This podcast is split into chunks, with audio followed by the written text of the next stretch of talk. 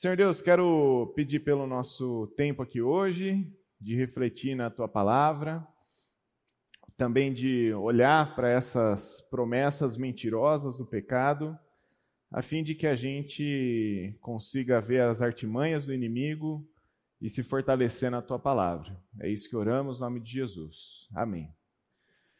Muito bem, o que, que você pensa sobre esse tema, as promessas mentirosas do pecado? Vamos lá, queria escutar um pouco vocês. Que promessas vêm na sua mente que o pecado faz e às vezes você escuta, às vezes você pode cair, ou às vezes você fala, poxa, isso daqui é uma promessa bem mentirosa mesmo do pecado. Queria escutar um pouco vocês.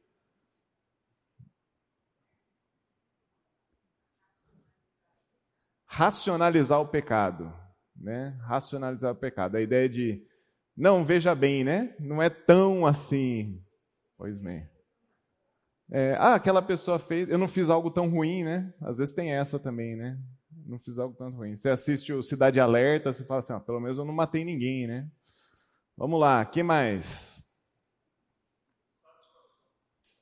Satisfação. Satisfação. Talvez satisfação momentânea, do jeito errado, da, com a pessoa errada. Muito bom. Quem mais? Doença. Verdade, isso daí é uma doença, né? Tratar o pecado como doença. É, é o que está na moda hoje, né? É o que está na moda. Você, ao invés de você tratar o pecado como pecado, você vai chamar ele de doença, ah, às vezes até a ideia do vício ele está muito mais ligado com algo que está alheio a mim, né? Assim, eu sou um viciado, me desculpe, isso é uma doença, né? Pode falar.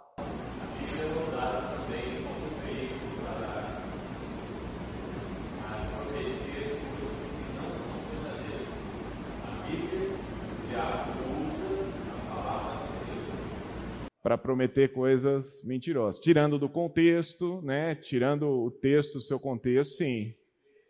Sim. Muitas igrejas prometendo coisas que o Senhor não prometeu, né? Ou não naquele contexto. Muito bem, talvez eu vou. Vai lá, Gui. As consequências do pecado. Nada de ruim vai acontecer. É, nada de ruim vai acontecer, é verdade. Muito bem, eu vou tratar algumas delas aqui, outras talvez vão estar implícitas. Uh, mas uma coisa que eu reparei, uh, talvez preparando esse estudo, com outros estudos também, é que as promessas do pecado elas colocam em dúvida sobre a verdade de Deus. E eu vou tratar aqui algumas promessas que elas são contrárias ao caráter de Deus, tá? Deus tem atributos, Deus tem um caráter estabelecido e as promessas do pecado elas visam atacar ou falar contrário ao que o próprio Deus é, tá bom? Uh, talvez ao longo do, do estudo isso vai ficar mais claro para vocês, tá?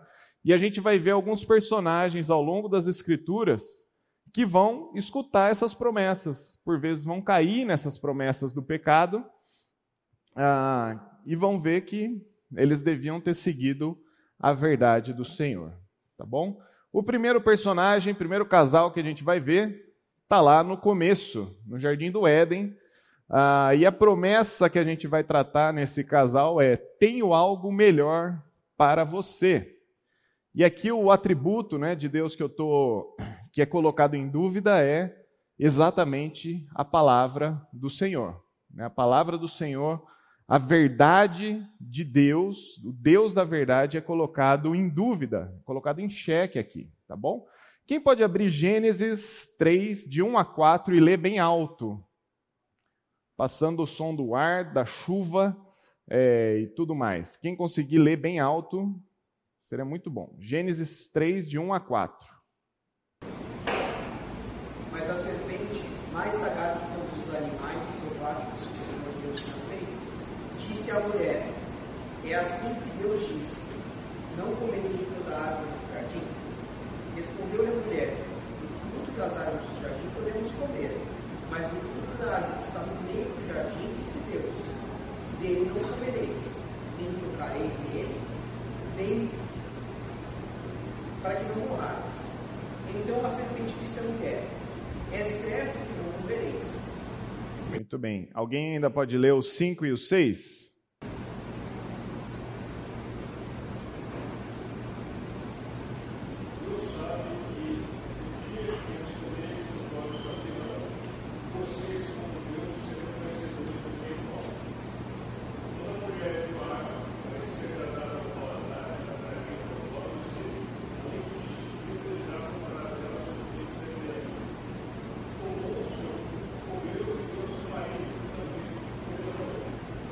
Muito bem. Olha só que interessante, né? Voltando aqui, vamos fazer algumas considerações aqui do texto. Qual foi a ordem que Deus tinha dado? Está lá no capítulo 2. Quem lembra a ordem que Deus tinha dado?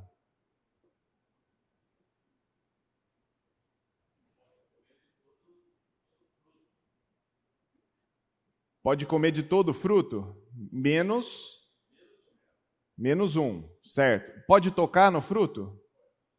Não fala nada de tocar, né? Fala só de não comer. Que mais? Qual a consequência desse pecado? Morte. Como é que está no texto aí? Tá só vocês morrerão? Certamente morrerão, tá bom? No hebraico é a repetição dos dois termos morte. Morrendo morrerão, talvez se alguém tem uma revista corrigida, deve estar assim, né? Morrendo morrerão. Né? Deve ter essa dupla morte, tá bom? Qual que é a ideia? Reforçar a ideia de que isso certamente vai acontecer. Então Deus está falando: se você comer deste fruto, certamente você vai morrer. O que acontece na resposta de Eva? O que, que ela fala aqui? Certamente morrerão ou só morrerão? Só morrerão. Percebe o que aconteceu? Ela deu uma aliviada na consequência do que Deus tinha falado, tá? Ela acrescentou a questão de tocar e ainda deu uma aliviada na consequência do que Deus tinha falado. E a serpente, muito astuta, aproveita disso. E ela fala: certamente não morrerão. Ela lembra da ordem de Deus, colocando que não ia acontecer. Por quê? Porque eu tenho algo melhor para você, Eva, Adão, eu tenho algo muito melhor para vocês. Vocês serão como Deus. Vocês serão como Deus. Né? Vocês serão conhecedores do bem e do mal. Do bem e do mal. Ah, é um texto conhecido, né? Vocês já conhecem bastante esse texto. O que, que te chama atenção nessa promessa mentirosa aí?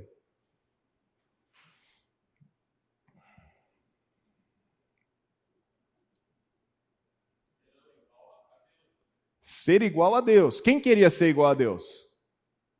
O próprio Satanás queria ser igual a Deus. Ele conseguiu ser igual a Deus? Não. Então, ele está prometendo algo que nem ele mesmo conseguiu, né? Nem ele mesmo consegue, ele não tem como cumprir isso. Tem outra coisa que me chama a atenção, que é esse conhecedor do bem e do mal. Vamos lá. Gênesis 1.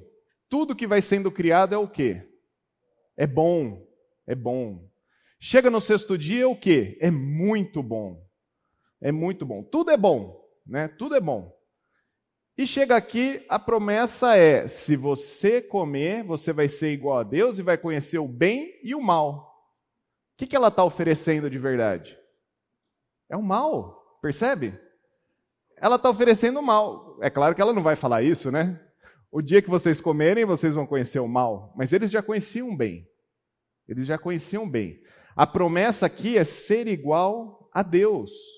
Eu tenho algo melhor para vocês. Né? Eu tenho algo melhor para vocês. Deus prometeu isso, mas isso não parece tão bom. Né? Deus fala a verdade, Deus está falando a verdade, mas essa verdade não é boa. Tem algo melhor para vocês.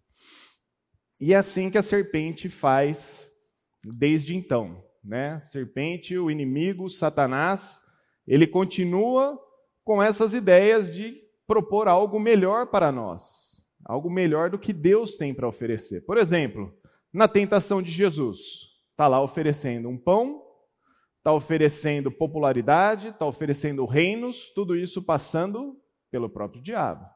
Ou seja, o pão em si é ruim? Não, não é ruim. Mas o pão que o diabo dá é ruim. O pão proposto pelo diabo é ruim.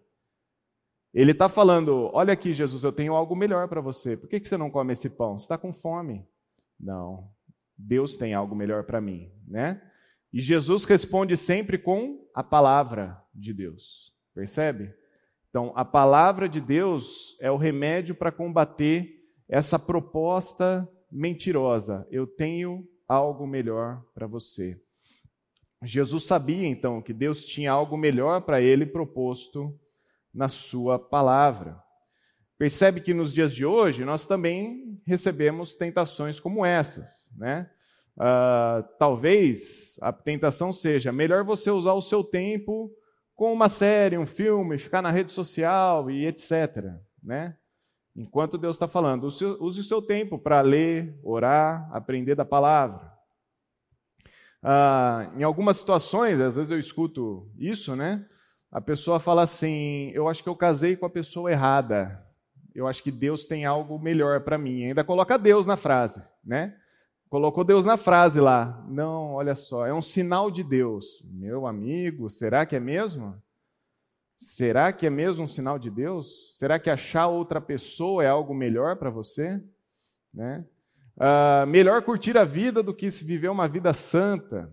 Melhor ter o prazer aqui agora, né? Como, como João falou lá, do que ter o prazer em Deus. Melhor dinheiro rápido de vantagens do que a honestidade. Gente, já perceberam a quantidade de bet que tem na, nos dias de hoje? Né? Os caras conseguem patrocinar tudo. Como é que eles conseguem tanto dinheiro? Porque tem alguém dando dinheiro para os caras, né? Tem alguém dando dinheiro para os caras. Se você apostar tanto, vai ganhar tanto, e pessoas podem até ganhar um certo dinheiro com isso. Mas a questão é: será que vale a pena viver assim, dessa maneira? Novamente, as propostas vêm, o diabo oferece as suas propostas pecaminosas, mas ele foge das consequências delas, né? Ele foge das consequências. Porque, por exemplo, o que acontece se você ficar vidrado em séries e redes sociais? Existe consequência disso. Existem muitos casos de ansiedade ligado ao uso constante de rede social depressão por conta da vida focada em rede social. Existem efeitos nocivos disso, mas essas consequências parece que nunca vêm na proposta do pecado. Obviamente que não vão vir, né? O diabo só quer parceiros no mal. Ele não quer ah, pessoas que vão questionar. Mas o que, que vai acontecer se eu ficar tanto tempo em rede social, né? O que, que ia acontecer se eu ficar pulando de relacionamento em relacionamento? Falta de confiabilidade, busca de perfeição, rotatividade, falta de relacionamento uh, verdadeiro, de amor. Será que é mesmo melhor curtir a vida e as consequências disso? Vícios, escravidões, possíveis doenças, prisão, falta de identidade, corrupção, condenação, roubo. Então, há uma série de consequências que vão acontecer por causa desse escutado, eu tenho algo melhor para você. Né? Ah, eu tenho algo melhor para você, então vamos lá, será que é isso mesmo? Né? Será que ah, isso é verdade ou é só mais uma promessa mentirosa do pecado?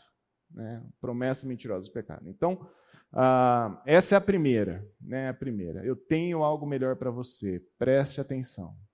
O diabo quer parceiros na condenação dele. Né? Ele está lá, tentando ver pessoas que vão falar assim: quero ser igual a Deus. Eu acho que Deus não tem algo melhor para mim. E isso vai contra a palavra do Senhor. Deus tem muitas coisas que são melhores para nós, ainda que a gente não entenda no momento, mas que é algo de fato melhor para nós. Algum comentário sobre essa promessa mentirosa? Alguma consideração? Não? A próxima é essa aqui. Ninguém está vendo, duvidando da onipresença do Senhor. Lembra, estou falando, estou associando as mentiras com, os, com, o caráter, com os atributos de Deus. Né? O primeiro foi a palavra de Deus. Agora, com a onipresença de Deus. E ainda a gente vai continuar no restante da história de Adão e Eva, que diz assim, né? Quando a mulher viu que a árvore parecia agradável e era atraente aos olhos, desejável para obter discernimento, tomou do fruto, comeu, deu ao seu marido, que também comeu. Os olhos dos dois se abriram e eles perceberam que estavam nus. Então juntaram folhas de figueira para cobrir-se. E ouvindo o homem e a sua mulher os passos do Senhor Deus andava no jardim, quando soprava a brisa do dia, esconderam-se da presença do Senhor entre as árvores do jardim. Que coisa, né? Esconder da presença do Senhor. Deus não estava vendo até agora? Deus não viu toda aquela situação? o que, que ia mudar? Eles se esconderem embaixo das árvores no jardim. Não ia mudar absolutamente nada. Né? Deus já sabia o que estava acontecendo. Deus tinha visto todas essas coisas. Mas, de alguma maneira, eles duvidaram que tinha alguém vendo aquela situação. Percebe que eles só caíram em si, né? De alguma maneira.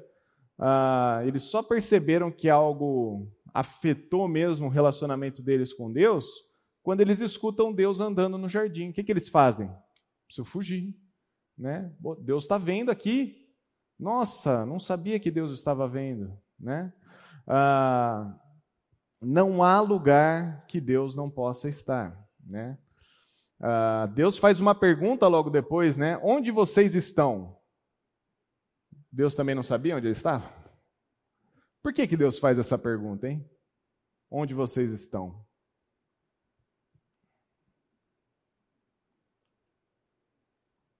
Alguma ideia? Para que eles percebessem onde eles estavam, né? Agora são eles que estão separados de Deus. E Deus está falando: vocês estão percebendo onde vocês estão agora? Vocês pecaram. Nosso relacionamento agora tem uma barreira, que é o pecado. Né? Uh, o pecado prometeu algo para vocês, que isso seria melhor do que eu tenho, e vocês acham que ninguém está vendo, mas eu sou um Deus onipresente, eu sei também todas as coisas, eu sou onisciente. Né? Uh, Salmo 139, de 7 a 10, fala: Para onde poderia escapar do teu espírito? Para onde poderia fugir da sua presença? Se subir aos céus, lá estás. Se fizer minha cama na sepultura, também lá estás. Se eu subir com as asas da alvorada e morar na extremidade do mar, mesmo ali a tua mão direita me guiará e me susterá. Olha só que interessante, não há lugar que Deus não veja. Não há lugar que Deus não saiba. Quem aqui já escutou essa música do Capital Inicial? Quatro vezes você. Alguém já escutou? Não? Alguém é fã de Capital Inicial? Alguém não quer revelar a idade? Muito bem. Ah, no refrão da ele conta quatro, quatro casos, né? quatro pessoas ah, vivendo a vida, curtindo a vida de alguma maneira. Ah, algumas vezes elas são contraditórias com o que as pessoas falam. E o refrão é esse, né? O que você faz quando ninguém te vê fazendo? Ou o que você queria fazer se ninguém pudesse te ver? Né? Uh, Capitão Inicial não é uma banda cristã, tá? Para aqueles que ainda não saibam, uma, uma, banda mundana, vamos dizer assim. Mas aqui ele acertou em cheio, né? Porque muita gente faz coisas achando que ninguém está vendo, que ninguém está vendo, né? Uh, você vê essas câmeras escondidas, as coisas que acontecem, e fala assim, não, peraí, o cara não percebe que tem alguma coisa? Não, ele está fazendo e achando que ninguém está vendo o que está acontecendo ali. Talvez seu chefe não saiba as coisas que estão acontecendo, sua esposa, seu esposo, seus filhos podem não ver, mas Deus vê. Deus vê. Ainda que o refrão não coloque Deus nessa situação, ah, existe uma série de questões dentro dos nossos corações que a gente fala assim: ah, se ninguém tivesse me vendo, acho que eu faria isso, né? Ah, se eu tivesse lá e um cara falasse assim, aqui ó, um milhão de reais para você indicar meu nome em tal lugar, fazer tal coisa, fazer tal ação. Ah, se ninguém tivesse me vendo, né? Às vezes a pessoa dá até uma olhadinha assim, né? será que não, tem ninguém me vendo, né? Ah, e é isso. Deus continua vendo. Deus continua vendo. Pode não ter câmera escondida, pode não ter pessoas próximas a você, mas os nossos olhares, nossos pensamentos, aquilo que a gente faz né, no secreto, quer seja com o uso da nossa internet, uso das nossas redes sociais, os nossos recursos, o nosso tempo, Deus vê, Deus vê. Ah, e Deus irá julgar também aquilo que é bom e que aquilo que é ruim. Então, ah, mais uma promessa mentirosa do pecado, né? Que ninguém está vendo. Não, Deus está vendo. Deus está vendo. Algum comentário sobre esse? Alguém gostaria de compartilhar algo?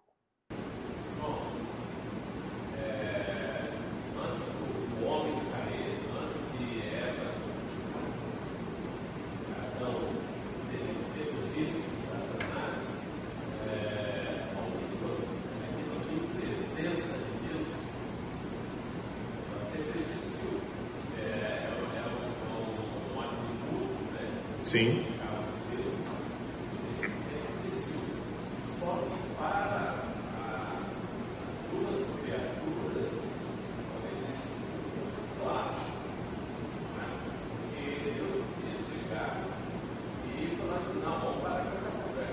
Uhum.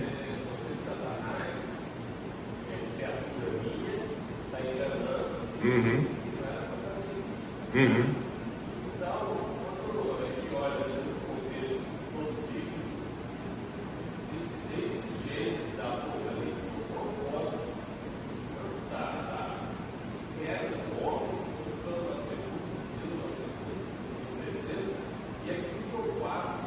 Sim.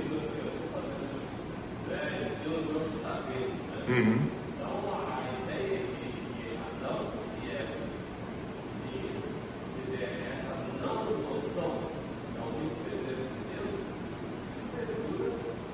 Sim, perdura até hoje, com certeza, com certeza. É, eu acho que a gente não tem como afirmar categoricamente que eles não sabiam se Deus era onipresente ou não, né? Uh, há indícios, eu, eu, acho que há muitos indícios que eles tinham essa ideia, tá? Que eles tinham essa ideia. Porque, vamos lá, Deus viu que Adão não tinha a parceira, né? não tinha Eva ainda. E Deus fez exatamente a mulher para ele. Então, assim, é algo que talvez estava no íntimo de Adão, que só Deus sabia. Né? Uh, mas aí a gente pode extrapolar isso. Mas o ponto, eu acho que é bem esse. Do mesmo modo que Adão e Eva uh, viviam a vida achando que Deus estava num trono, sentado longe, e que ele não estava presente, né, sabendo das coisas, eu acho que continua até hoje. Né? Continua até hoje. Então, é, esse é um ponto bem interessante. Muitas pessoas têm essa visão de Deus. Deus está lá sentado no trono, cuidando do universo para ele não explodir, e aqui esqueceu da gente. A gente pode tocar a nossa vida. Né? Muito bom. Muito bem. Outro ponto aí, outra mentira do pecado, né? É de que nada de ruim vai acontecer. E estamos duvidando então de que Deus é um Deus justo, que um dos atributos de Deus é a justiça, né? Nada de ruim vai acontecer com você. A gente não pensa então nas consequências do nosso pecado. Continuando a história, uma história muito interessante é de Adão e Eva. Ah, Abel e Caim, tá bom? Adão e Eva já foi. Vamos lá, vamos virar as páginas. Alguém lê para mim Gênesis 4, versículos 6 a 12. Quem pode ler?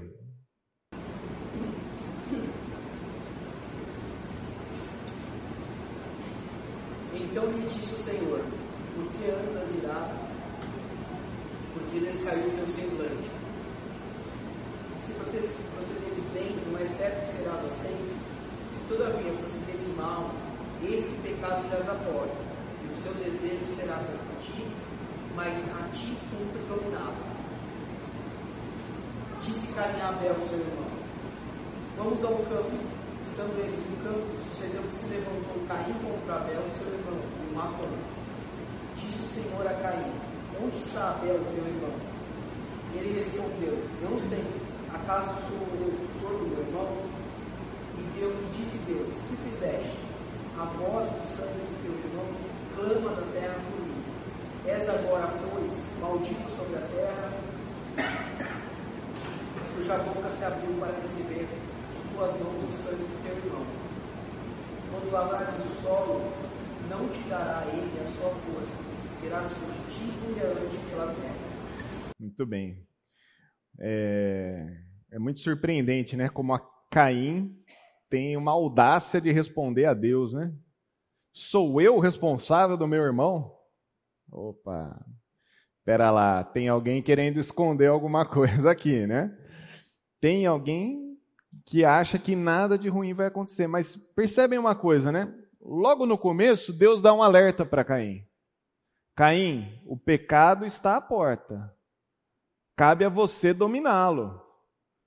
Deus, o Deus onipresente, onisciente, onipotente, o Deus da verdade e da palavra, está falando. Presta atenção, presta atenção. Você acha que tem algo melhor para você, você acha que ninguém está vendo, mas eu estou vendo. Eu estou vendo o que está acontecendo. E Caim ignora o alerta de Deus.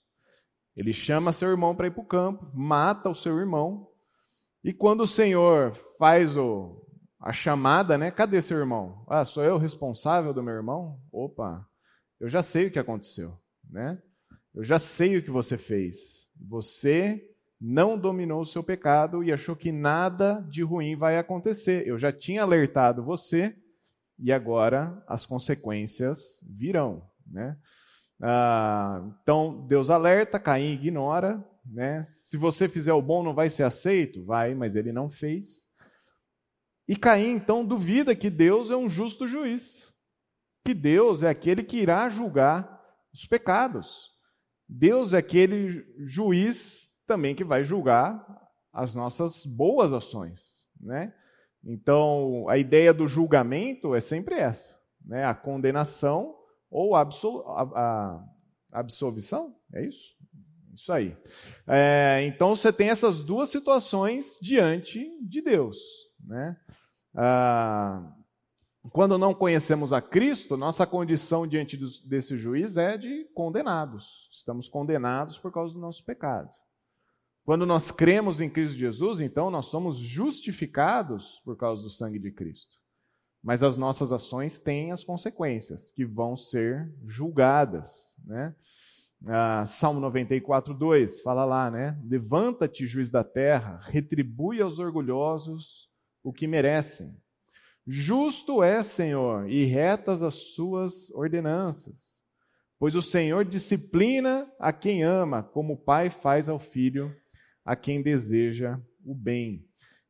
De alguma maneira, a disciplina né, que a gente faz para os nossos filhos, com os nossos filhos, é lembrando e exortando nossos filhos que existe um Deus que também nos disciplina. Né? Vira e mexe, eu falo isso para Valentina. Quando eu vou disciplinar ela, termina a disciplina e fala assim: olha, é, o papai faz isso com você, mas um dia Deus vai fazer isso no nosso coração. Minha mãe falava isso para mim também, eu estou passando, né? de geração em geração. Mas Deus disciplina no coração. E quando Deus disciplina no coração, dói mais. Dói mais. É mesmo, papai? É mesmo. E eu estou ensinando isso para você para que você saiba que Deus é o justo juiz. Que Deus é aquele Deus amoroso que perdoa mas também aquilo que nós fazemos tem as consequências. É que às vezes a gente gosta de pensar em Deus, acho que eu já usei essa ilustração em outro lugar, mas a gente gosta de pensar em Deus como se fosse um gaveteiro, né? Então, assim, tem a gaveta do amor de Deus, é essa que eu gosto, né? As outras gavetas lá de, de roupa íntima e tal, fica bem lá no escondido, mas a gaveta do amor de Deus é essa que eu gosto. Gente, Deus é um Deus completo. É um Deus completo. Né? Ele não fica separadinho. A mesma forma que ele é amoroso, ele é justo, ele é santo. Né? Então, os atributos de Deus eles estão todos colocados diante de nós. Então, quando a gente ensina o amor de Deus, também envolve justiça, envolve santidade, envolve onipresença, onisciência e por aí vai. Né? Ah, será que de fato acreditamos que Deus não age nas situações? Talvez a gente veja a impunidade acontecendo por aí, a gente fala assim, bom, eu posso fazer, porque nada vai acontecer comigo, né? Acho que um pouco do que a Salete falou no, no começo, né? É, não vai ter consequência. Talvez a gente ache que porque a gente não morre no momento, tá tudo certo, tá tudo bem, né? Ah, a gente vê o mal no mundo, a gente fala Deus está demorando. Novamente, promessas mentirosas. Deus é um justo juiz e ele agirá no tempo certo. E por nos amar, ele irá também corrigir e disciplinar a gente. É, o Salmo 119, 71 fala: Foi bom para mim ter sido castigado para que eu aprendesse os teus decretos. Olha só. Quando o Senhor disciplina o nosso coração, é para o nosso bem, para que a gente volte para os caminhos do Senhor. Né? Então, a ideia da disciplina não é para a gente, oh Deus, porque eu? Mas, Senhor, o que, que o Senhor quer me ensinar com isso? Né? Como é que eu posso voltar para os seus caminhos? O que, que eu estou fazendo de errado nessa situação? Ah, porque é bem isso. A gente cai nessa promessa de que nada de ruim vai acontecer. Mas, de fato, o Senhor é o juiz. E quando ele nos, nos disciplina, é prova do amor dele também. Prova do amor dele. Ah, alguém gostaria de perguntar alguma coisa?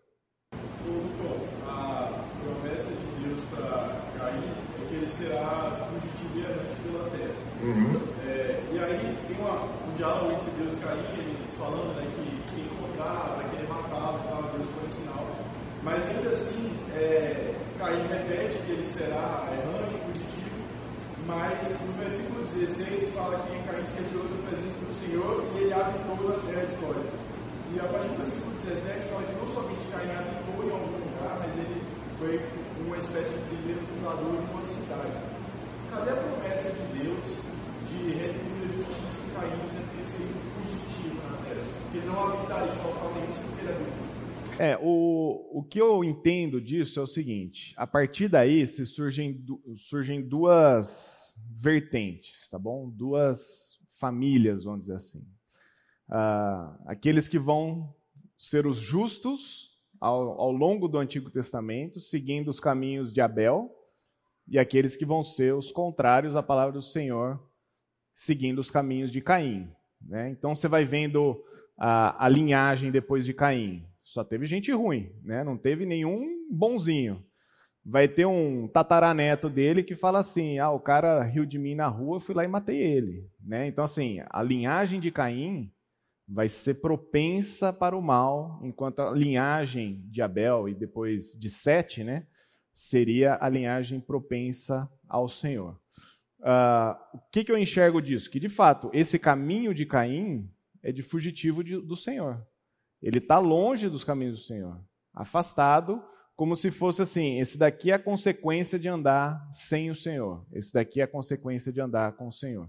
Então, a partir daí, você vai vendo duas ramificações saindo ao longo da história. Né? Então, tem muitos teólogos que fazem uma, li uma linha extensa. Assim. Eu acho que, assim, beleza, a gente sabe de Caim até o período de Gênesis ali. Depois a gente não vê muito do que foi a descendência. Mas nessa questão de errante, é isso. Ele vai viver no erro dele, nos pecados dele, sem se arrepender, sem se voltar para o Senhor. Vai constituir família, a família vai crescer tudo mais, né? Mas ele vai continuar nesse caminho uh, indisciplinado, vamos dizer assim, disciplinado de não escutar da disciplina e voltar para os caminhos do Senhor. Fez sentido o que eu respondi? Mais alguém? Algum comentário, gente? Nada de ruim vai acontecer? Voltar na outra? Que outra?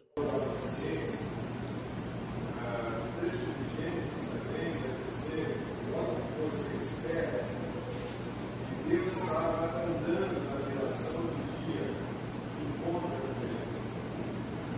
Então, isso mostra que uh, há uma participação de Deus constante no relacionamento com ele, porque o Éden era perfeito, o perfeito. Uhum. Ali a presença de Deus se manifestava de todas as formas. Foi criado e Deus se manifestava no final do dia.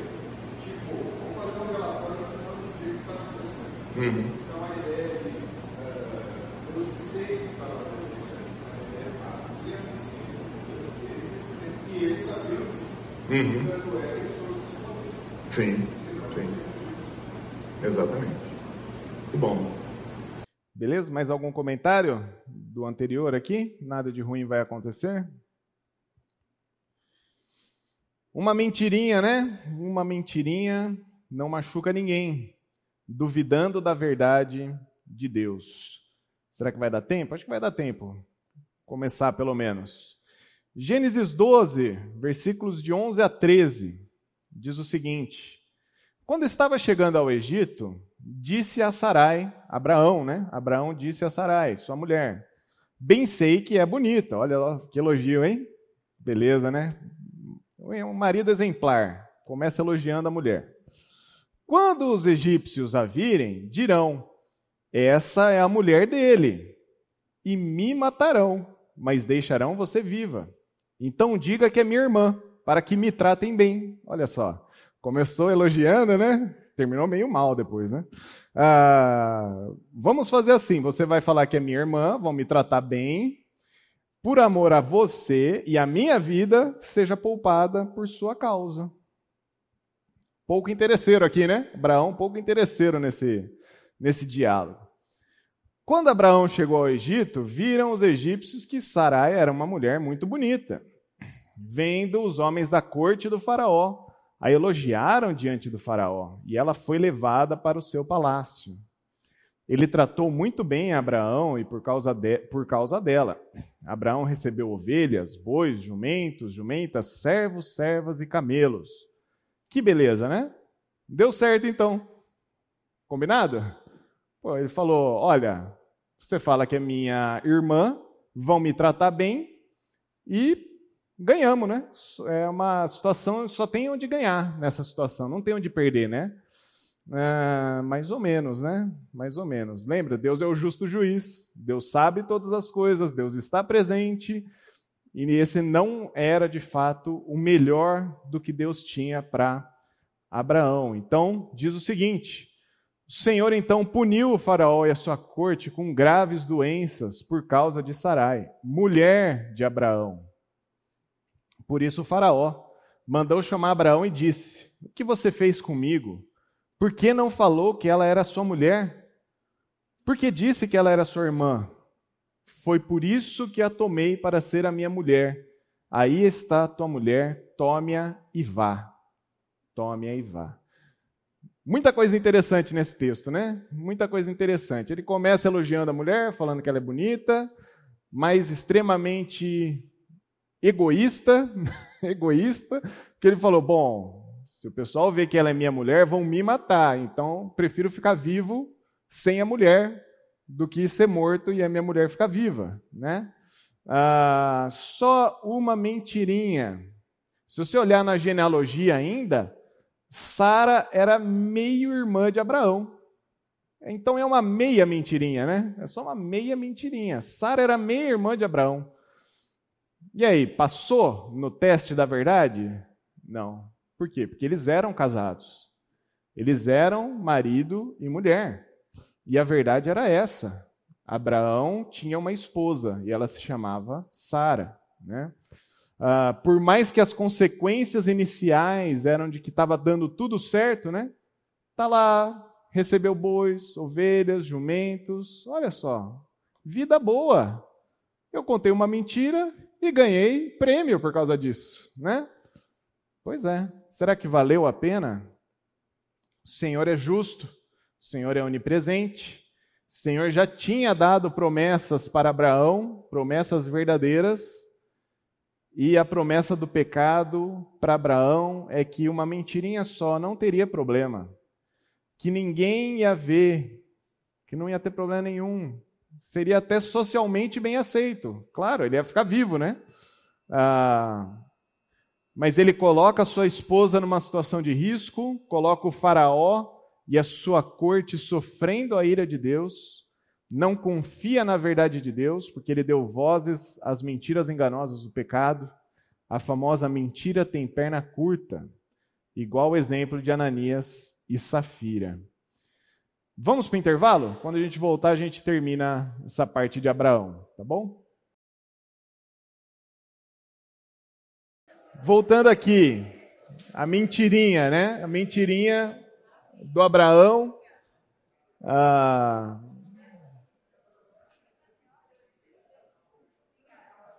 queria, queria trazer esse texto aqui, né? Efésios 4, 25.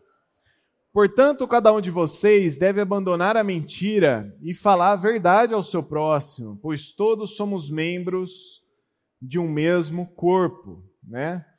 Uh, eu trouxe aqui algumas situações onde às vezes parece que a mentira vai livrar a gente de alguns problemas. Vamos lá. Aqueles que são mais jovens, né? O pai pergunta: "Que hora você foi dormir?" Fui dormir 11h40, mais ou menos. Fui dormir uma hora e meia da manhã, né? Eu fui dormir umas 11, 11 e meia, por aí, por aí. Ah, né? Margem de erro, né? Tem uma margem de erro no horário que eu falei. Ah, onde você está? Já estou a caminho. A pessoa acabou de levantar, está tomando banho, né? Ela está a caminho do chuveiro. Será que isso é verdade? Né? Já estou a caminho. Ah, poxa vida, né? O pacote Office é tão caro. Ainda bem que na internet está cheio de código para colocar um pacote Office pirata. Né? A Microsoft já tem muito dinheiro, né? Talvez a gente não precisa ficar pagando o pacote da Microsoft todo o tempo. Ah, quando eu morava em Paulo Afonso, um cara chegou para instalar a antena da Sky em casa, ele falou assim: Você usa essa antena aí? Eu falei: Uso. Rapaz, eu tenho um aparelhinho, 200 reais. Você tem todos os canais liberados. Todos. Aí ele falou assim: os canal pornô também. 200 reais, cara. Falei assim, mas é legal? É legal, eu tenho na minha casa. Ele achou que era legal, né? Enfim. Ah, 200 reais para todos os canais. Será que isso é verdade? Ah, talvez se eu mudar alguns números pequenos aqui na minha declaração, não terei que pagar tanto imposto né? Uh, eu não fiz o correto, mas eu posso me justificar, ou posso culpar uma outra pessoa, né? Uh, a mentira, às vezes, ela vem coberta de outras coisas, né? Você pode falar várias pequenas verdades para justificar a sua mentira. Eu acho que às vezes a, a, o, o, João levantou um ponto interessante, né? Se, se a questão ali de, de Abraão envolvia mesmo uma mentira, já que Sara era meia-irmã dele. E ele só contou essa parte, não contou a outra, né? Ah, eu acho que induz, né? Induz a mentira. Eu acho que esse é o ponto que a gente chegou ali, né? Ele, a fala dele, por ser uma fala dúbia, uma fala de duplo sentido, uma fala onde ele esconde alguns fatos para se beneficiar daquela situação, acabou mostrando que ele acabou mentindo naquela situação. E, e, acho que Isaac faz isso depois também, né? Com Rebeca. No Egito também, olha só que interessante. Tal pai, tal filho. Puxou o papai, né? Então, faz isso também, né? Induz a pessoa a pensar uma coisa caindo na mentira.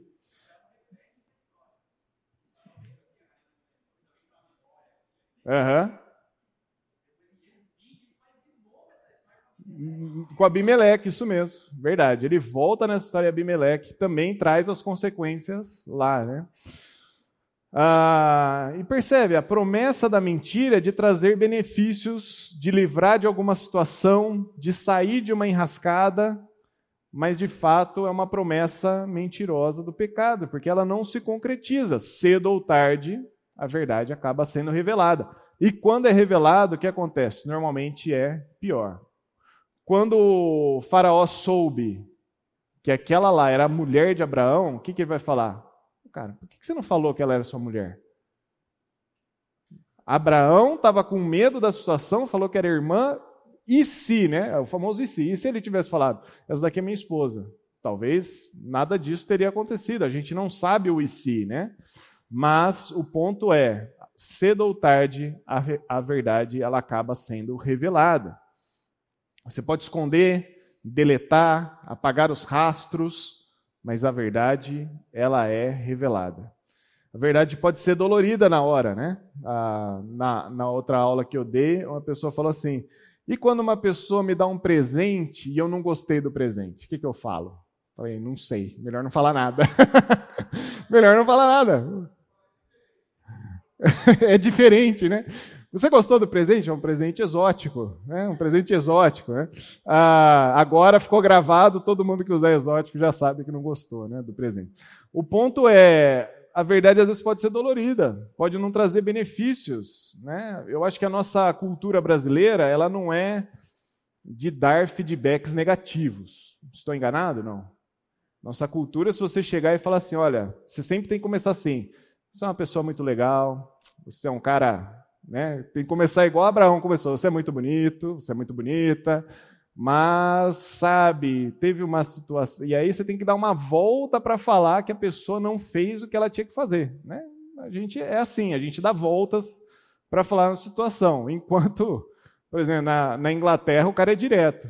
Olha, não gostei, ficou ruim. Ah, tudo bem, né? Vamos fazer, melhorar, enfim é, a verdade às vezes ela pode ser dolorida mesmo para nós, né? Pode não trazer benefícios, pode ser socialmente inconveniente, mas ela é a confiança no Deus da verdade e das promessas verdadeiras. Então, quando nós estamos falando a verdade, nós estamos refletindo aquilo que Deus é. Deus é a verdade, nós falamos a verdade porque somos filhos de Deus. Não é porque vai ser aceito ou não aceito, porque as pessoas vão gostar ou não gostar, mas é porque nós refletimos quem Deus é. Né?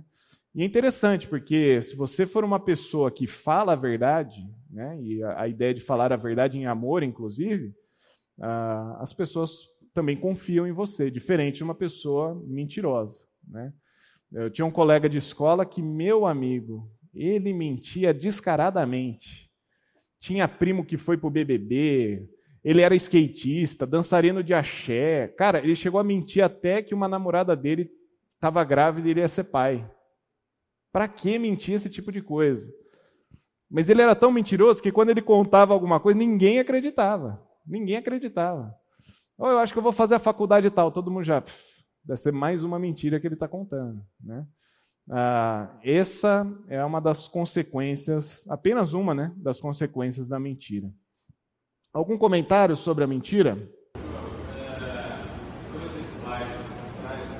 Dois slides atrás. Um, esse? O anterior? Ah,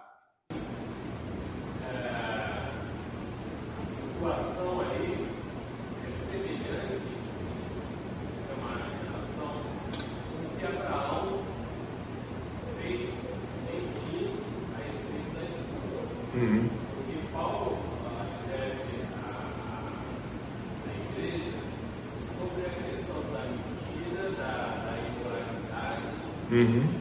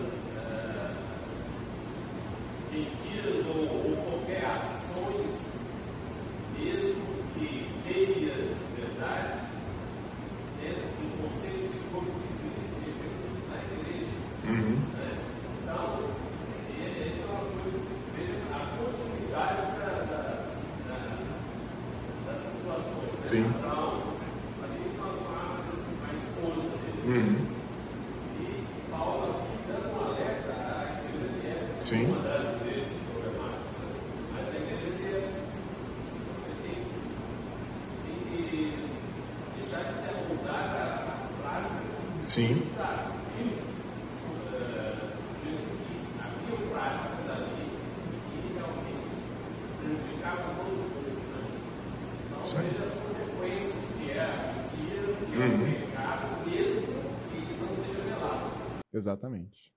Muito bom. Obrigado. Seguindo aqui, esse daqui é interessante também, essa promessa mentirosa do pecado. Você já fez tanta coisa boa para Deus, agora dá para dar uma relaxada na sua vida cristã. Isso daqui é uma promessa mentirosa de quando duvidamos da santidade do nosso Deus. E a história que vamos ler aqui é de 1 Samuel 15, versículo 13 a 15, que diz o seguinte: Quando Samuel encontra Saul, diz o seguinte: O Senhor o abençoe. Segui as instruções do Senhor. Samuel, porém, perguntou: Que balido de ovelhas é esse que eu ouço com meus próprios ouvidos, e que mugido de bois é esse que estou ouvindo? Respondeu Saul: Os soldados os trouxeram dos amalequitas. Dá um contexto aqui. Deus falou para Samuel avisar Saul: vocês vão atacar os amalequitas e não é para sobrar nada, nada, é para acabar com tudo. Não pode sobrar nada. Percebe? Já sobrou algumas coisinhas aqui, né?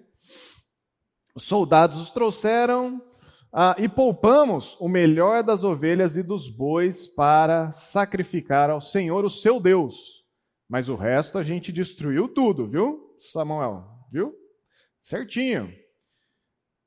E Samuel fala o seguinte para Saul: Por que você não obedeceu ao Senhor? Por que se lançou sobre os despojos e fez o que o Senhor reprova? E o Saul respondeu: Não, eu obedeci ao Senhor, cumpri a missão que o Senhor me designou, trouxe o rei Agag dos Amalequitas, mas exterminei o resto.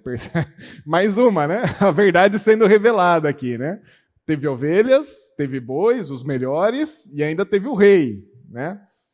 Mas foi os soldados que trouxeram as ovelhas e os bois do despojo, melhor do que estava consagrado a Deus para a destruição, a fim de sacrificarem ao Senhor o seu Deus. Aqui é uma ideia do seguinte, né? Olha, Deus não tinha falado isso? O seu Deus não falou isso para gente? Então, eu estou obedecendo ao seu Deus. Né? Eu fiz tudo. E agora a gente vai até oferecer isso aqui para o seu Deus. E Samuel respondeu: Acaso o Senhor tem tanto prazer em holocaustos, em sacrifícios, quanto que se obedeça a sua palavra? A obediência é melhor do que o sacrifício, e a submissão é melhor do que a gordura dos carneiros. Eu fiz tanta coisa boa para Deus, né? Saul está orgulhoso do resultado dessa ofensiva que ele fez. Ele fez 80% do que Deus esperava.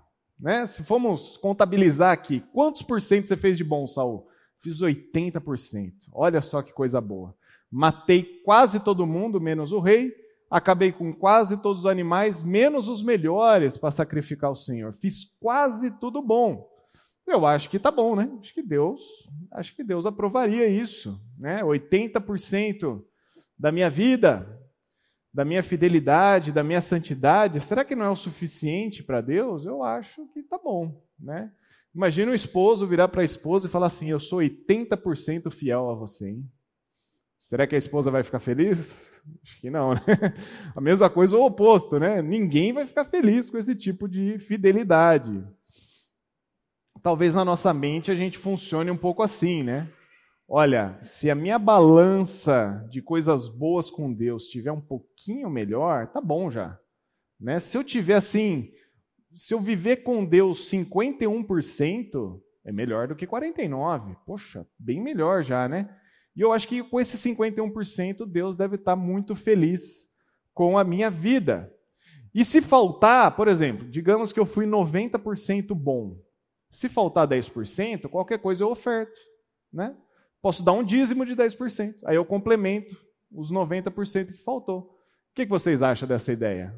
É ideia bem mundana, né? Talvez Deus não funcione dessa maneira, e Deus não funciona mesmo. Outras ideias aqui. Já evangelizei 100 pessoas. Talvez agora eu possa dar um descanso, posso relaxar, posso curtir uma vida boa, talvez posso me entregar aos meus prazeres. Eu já fiz tanto para Deus, né? Eu já fiz tanta coisa boa para Deus. Eu já li a Bíblia cinco vezes, inteira. Para que ler mais? Por que, que eu preciso ler uma sexta vez, uma sétima vez? Tá bom, posso dar um descanso dessa leitura. Nunca matei, nunca roubei, né? Então a gente normalmente baliza a nossa vida assim: nunca matei, nunca roubei. Eu acho que Deus já está se agradando de mim. Nunca usei drogas, né? Talvez é outra coisa. Eu acho que posso deixar o meu coração ser levado para algumas situações enquanto eu deixo a, a minha vida com Deus de lado. Né? Vamos voltar ao exemplo de Saul. Poxa, eu fiz quase tudo bom para Deus.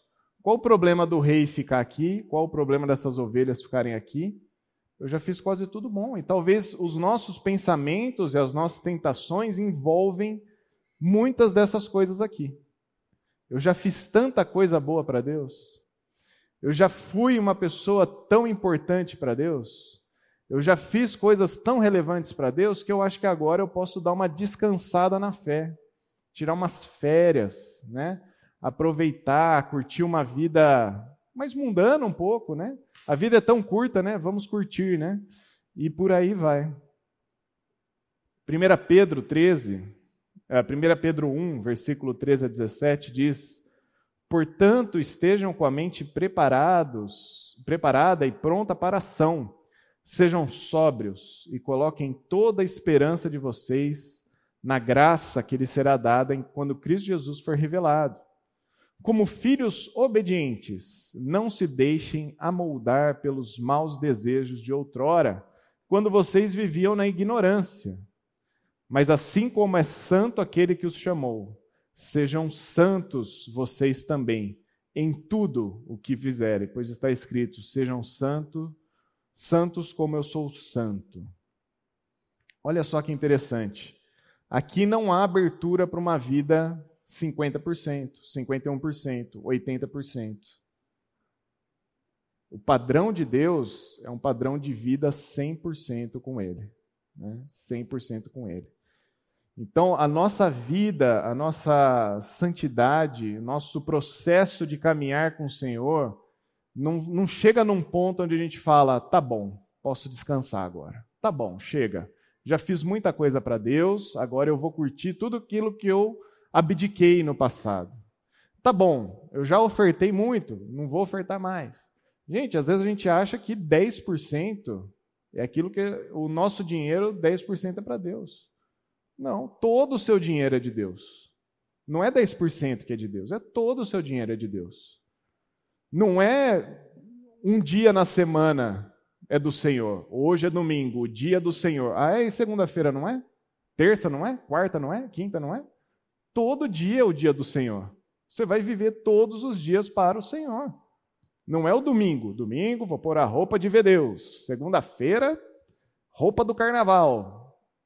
A vida cristã, ela é diária. Ela é diária.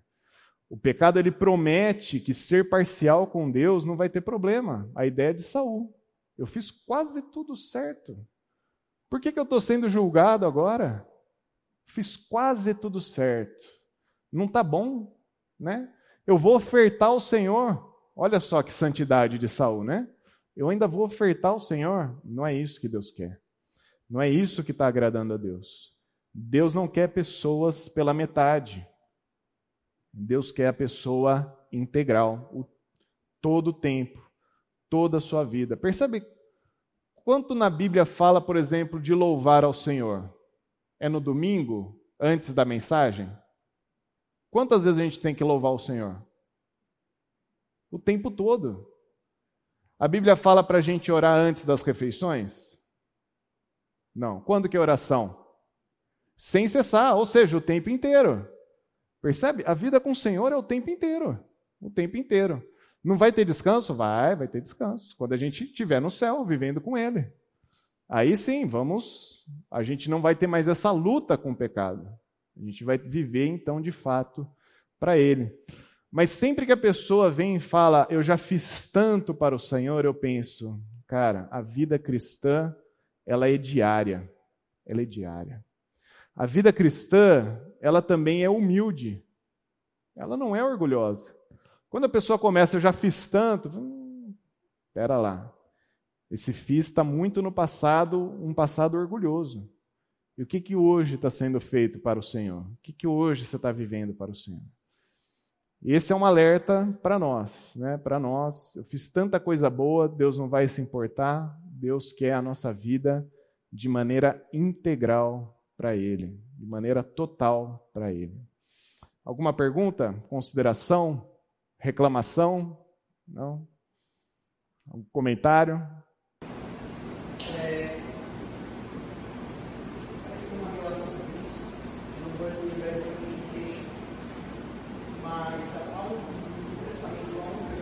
fala sobre é,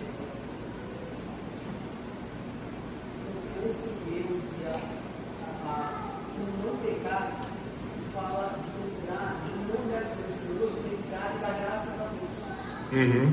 A, a, o orgulho que leva a esse pecado parece se colocar exatamente oposto à gratidão que Deus fez. Ele sabe por nós. Uhum. Então, é, é, mais uma característica de Deus que Sim. se esquece né, na relação à mentira e esquecer das características de Deus. Sim. Mas lembramos que Deus ele fez tudo, não nós que fizemos para Ele, esse tipo de mentira nos sustenta na nossa cabeça. Exatamente. Bem. Bem. Ah, eu acho que vou ter que pular esse aqui, não vai dar tempo, que é quando nós duvidamos da pureza de Deus, na história de Davi com Betseba, porque eu quero falar um outro que está na moda também, que é nada é errado se me faz feliz. Já escutaram essa frase? Nada é errado se me faz feliz? Oi? O quê? É meu direito, né? É meu direito. Nada é errado se me faz feliz. Eu mereço, boa, eu mereço, né? Duvidando do prazer em Deus. E a, o personagem que eu peguei para essa história é o nosso amigo Salomão. Né? Salomão diz lá em 1 Reis que à medida que Salomão foi envelhecendo, ah, Salomão casou com 700 princesas, 300 concubinas, e elas se fizeram, fizeram ele desviar-se dos caminhos do Senhor. Dessa forma, Salomão fez o que o Senhor reprova e não seguiu completamente o Senhor. Lembrando a história lá do Saul, né? Ele fez coisas grandes para Deus, né? Fez um templo e tal, né? Um homem sábio. Tem três livros na Bíblia. Ele fez grandes coisas para Deus, mas percebe? Eu fiz, eu fiz coisas boas para Deus, né? Uh, o orgulho de fato, os prazeres, e ele foi sendo levado. Se você vê Eclesiastes capítulo 2, vai falar que ele se entregou para experimentar a alegria, se entregou às bebidas, se entregou em grandes projetos, a juntar ouro, tornar famoso. Fala que ele não negou nada que os seus olhos desejaram. Ele não recusou dar prazer algum ao seu coração, ou seja, ele viveu uma vida, quero viver, quero curtir. E qual é a conclusão que ele chega? Né? Que nada disso faz sentido. Porém, ah, por vezes duvidamos né, da palavra de Deus, da verdade de Deus, da justiça, da onipresença, da santidade do Senhor, da pureza de Deus. E elas vão ficando de lado para sermos ou buscarmos essa tal felicidade. Nada então vai ser errado se me faz feliz, né? A promessa desse pecado hedonista, dessa busca por prazer desenfreada do aqui e agora, o que eu quero, do jeito que eu quero, com quem eu quero. Você precisa ter prazer para ser feliz, né? Ah, e por aí vai, né? E aí a gente vai ter várias propostas do tenha, compra, faça, entregue, doe e por aí vai, né? Peguei alguns exemplos aqui, olha só. Esfirra do Habibs. Aquela que te deixa lembrar por muito tempo que você comeu, né? Tá lá, você feliz. É, talvez você quazia também, né? Mas aqui tá você feliz. Sorvete da Que Bom, o mapa da felicidade. Coca-Cola, abra a felicidade. Magazine Luiza, vem ser feliz. Menos quem tem ação, né? Da Magazine Luiza, que está meio triste ultimamente. Ah, um resort gostoso para passear, descubra a felicidade. Percebe quantas propostas de felicidade nós temos? Estão sendo jogadas, né? Estão sendo jogadas. Olha, se você comer esfirra, tomar um sorvete, beber, ir na loja comprar, propostas de felicidade estão aparecendo o tempo inteiro. O próprio Salomão, lá em Eclesiastes 2, vai chegar à conclusão, né? Contudo, quando avaliei tudo que as minhas mãos haviam feito e todo meu trabalho, percebi que tudo isso foi inútil. Foi correr atrás do vento. Nada disso aproveito, eh, não há proveito do que se faz debaixo do sol. Nós vivemos uma era do hedonismo, né, da busca pelo prazer, e a mesma era que tem recordes de depressão, suicídio, separação, ansiedade, vícios e etc. Curioso, né? Não, não deveria ser o contrário? As pessoas estão buscando tanto prazer, tanta alegria, tanta felicidade. Elas deveriam estar entusiasmadas com a vida. E a consequência é exatamente o oposto disso. Por quê? Porque eles estão buscando a felicidade do modo e da maneira errado. Mais uma promessa mentirosa do pecado. Né? A Bíblia fala muito sobre prazer. Fala muito sobre prazer. Percebe, ó. Tenho prazer nos teus mandamentos, eu os amo. Tenho prazer nos teus decretos, não esqueço da tua palavra. Tribulação e angústia me atingiram, mas os teus mandamentos são o meu prazer. Feliz aquele que não, Salmo 1, versículo 1, antes o seu prazer está na lei do Senhor. Percebe? Deus também tem uma proposta de prazer para nós. E a proposta de prazer de Deus é reconhecermos, conhecermos a Ele e buscar prazer na palavra dele, em quem Ele é, nos atributos do Senhor. Né? Então, essa proposta do nada é errado se me faz feliz, ele mostra de fato que essas sensações passageiras de euforia são exatamente isso passageiras e que não têm um fundamento forte suficiente para ser um prazer eterno. O verdadeiro prazer, então, é encontrado no Senhor. Felicidade, então, não é mais o que eu quero, mas é o que o Senhor tem proposto na Sua palavra. Né? Isso sim que é felicidade. Felicidade é conhecer e seguir ao Senhor, ter prazer de fato no Senhor. É uma troca do prazer. Né? A gente está buscando esse prazer com as consequências ruins, enquanto temos o prazer no Senhor e na Sua palavra. Algum comentário sobre isso? Não? Último caos aqui, né? É impossível. Sumiu? É impossível? Não, é possível. É impossível sair do meu pecado. Esse daqui eu acho que é quando as pessoas já estão afundadas no pecado mesmo. Que elas acham assim, é impossível sair dessa situação. E que é uma mentira do pecado. É uma promessa mentirosa de Satanás. Voltando lá no Éden, né? Ah, talvez seria impossível para aquele casal ter algum tipo de redenção. Porque para o ser humano é impossível alcançar a salvação por si só. Deus promete que vai vir um descendente, que vai ser o salvador daquelas pessoas, da mesma maneira que Jesus fala que aquilo que é impossível para o homem, ou seja, a sua, sua própria salvação, é possível para o Senhor. Então, essa é uma promessa mentirosa do pecado. É mais forte do que eu, é impossível sair desse pecado, e nós estamos então duvidando de um Deus onipotente, que tem todo o poder para toda e qualquer situação. A história que eu peguei, eu acho que não vai dar tempo de traçar ela inteira, mas é de Jonas indo para Nínive, tá? Por quê? Nínive Começa lá em Jonas 1:2, fala que a maldade subiu até a presença do Senhor. Ou seja, Nínive era uma cidade muito má, muito má. A ideia é como se tivesse colocando um pecado em cima do outro da cidade até chegar ao trono do Senhor, tá? Essa aqui é a ideia. A maldade subiu até lá. E o que Jonas faz? Foge, né? Primeiro, claro. não vou falar lá, pô. O estrangeiro não era muito bem recebido em Nínive, né? Não era nada bem recebido. Normalmente ele poderia morrer, inclusive. E o cara vai chegar numa cidade e falar assim: pessoal, essa cidade vai ser destruída, viu? Beleza? Imagina o que Jonas já estava pensando. Depois que ele passa pela experiência de estar dentro da barriga do peixe, arrependido, né? uh, do que ele havia feito, de tentar uh, fugir do Senhor, a palavra veio novamente a Jonas e disse: Vá à cidade e pregue contra ela a mensagem que eu vou dar a você. Jonas obedeceu a palavra do Senhor e foi a Nínive. Era uma cidade muito grande, demorava três dias para percorrê-la. Jonas entrou na cidade e percorreu ela em um dia, proclamando o seguinte: Daqui 40 dias, Nínive será destruída. Como é que vocês acham que Jonas fez?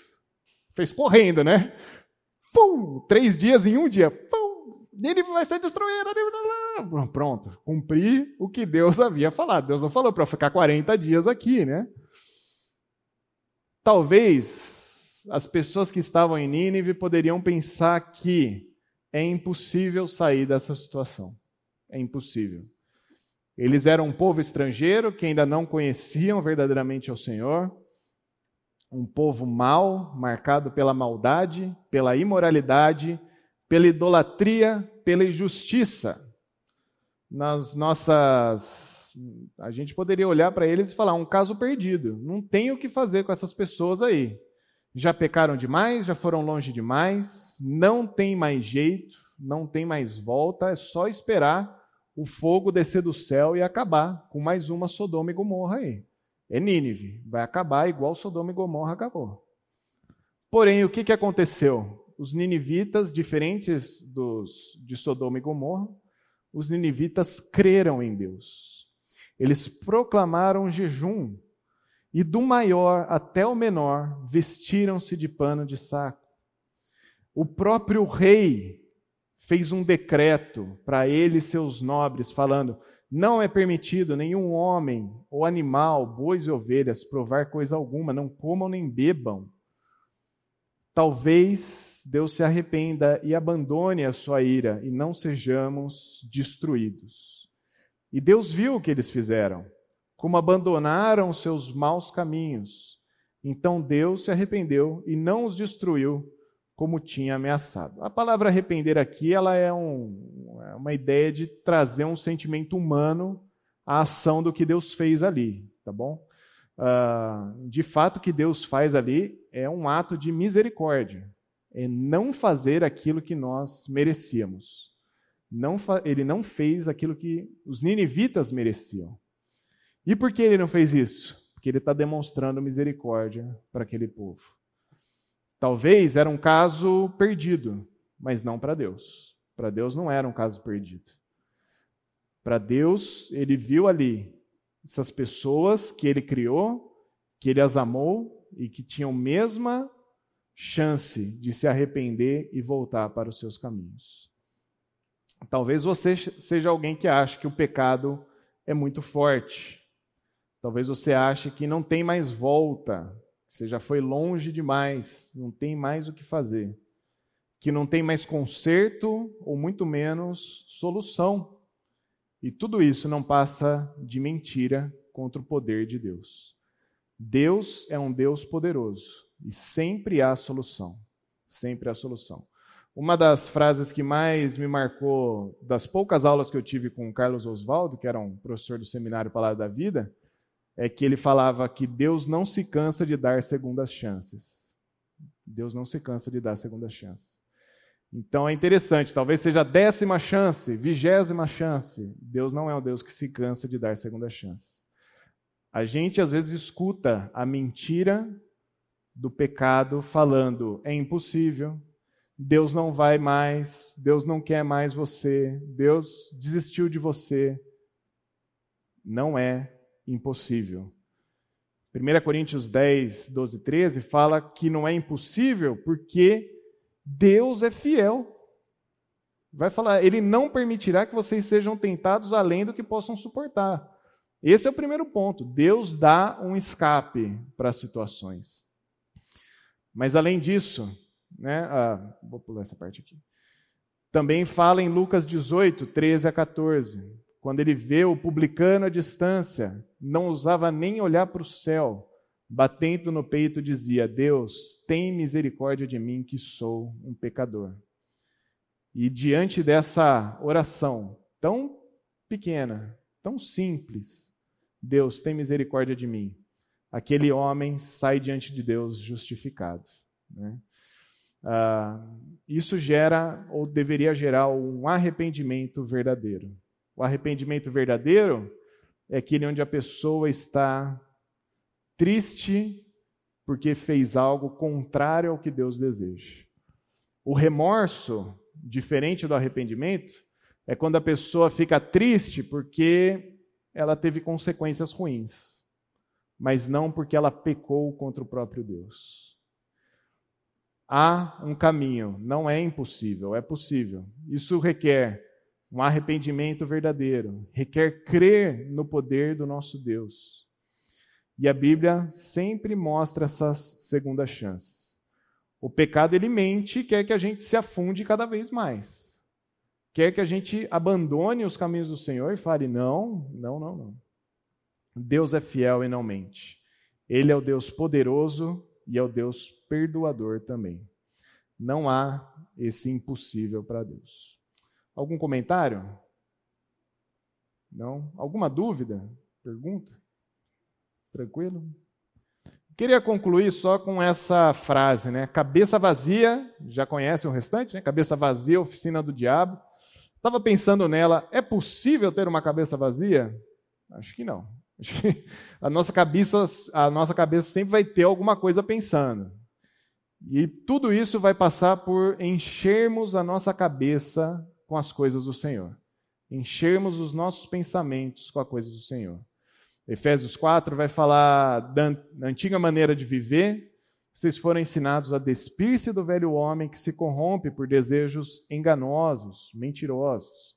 Renovar a mente de vocês e se revestir do novo homem criado para ser semelhante a Deus. É os três R's, né? Retirar, renovar e revestir retirar, renovar e revestir.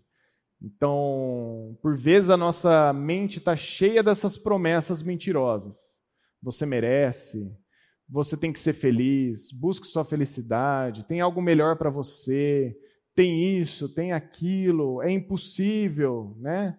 Você já fez tanto para Deus, o que, que a gente precisa fazer? Retirar os pensamentos mentirosos renovar os nossos pensamentos com os atributos do Senhor, com o caráter de Deus, com quem Deus é, para que a gente possa então ir revestindo desse novo homem, que vai olhar para essas promessas e falar: não, isso aqui é mentira. Eu creio na verdade do Senhor. Não, Deus tem algo melhor para mim. Eu não quero essa proposta. Não, eu creio num Deus onisciente, onipresente, onipotente. Eu não quero viver dessa maneira. Né? Não. Eu creio no poder perdoador do Senhor. Então, contra as promessas né, mentirosas do pecado, devemos crer na verdade do caráter do nosso Deus. Vamos orar? Senhor Deus, precisamos do Senhor para os nossos dias, tantas promessas mentirosas que o pecado nos mostra, que o pecado levanta contra nós possamos crer, ó Deus, nos teus atributos, no teu caráter, em quem o Senhor é, para que possamos viver de uma maneira que agrade ao Senhor. Que nossa vida seja 100% dedicada a Ti. É isso que eu oro em nome de Jesus. Amém.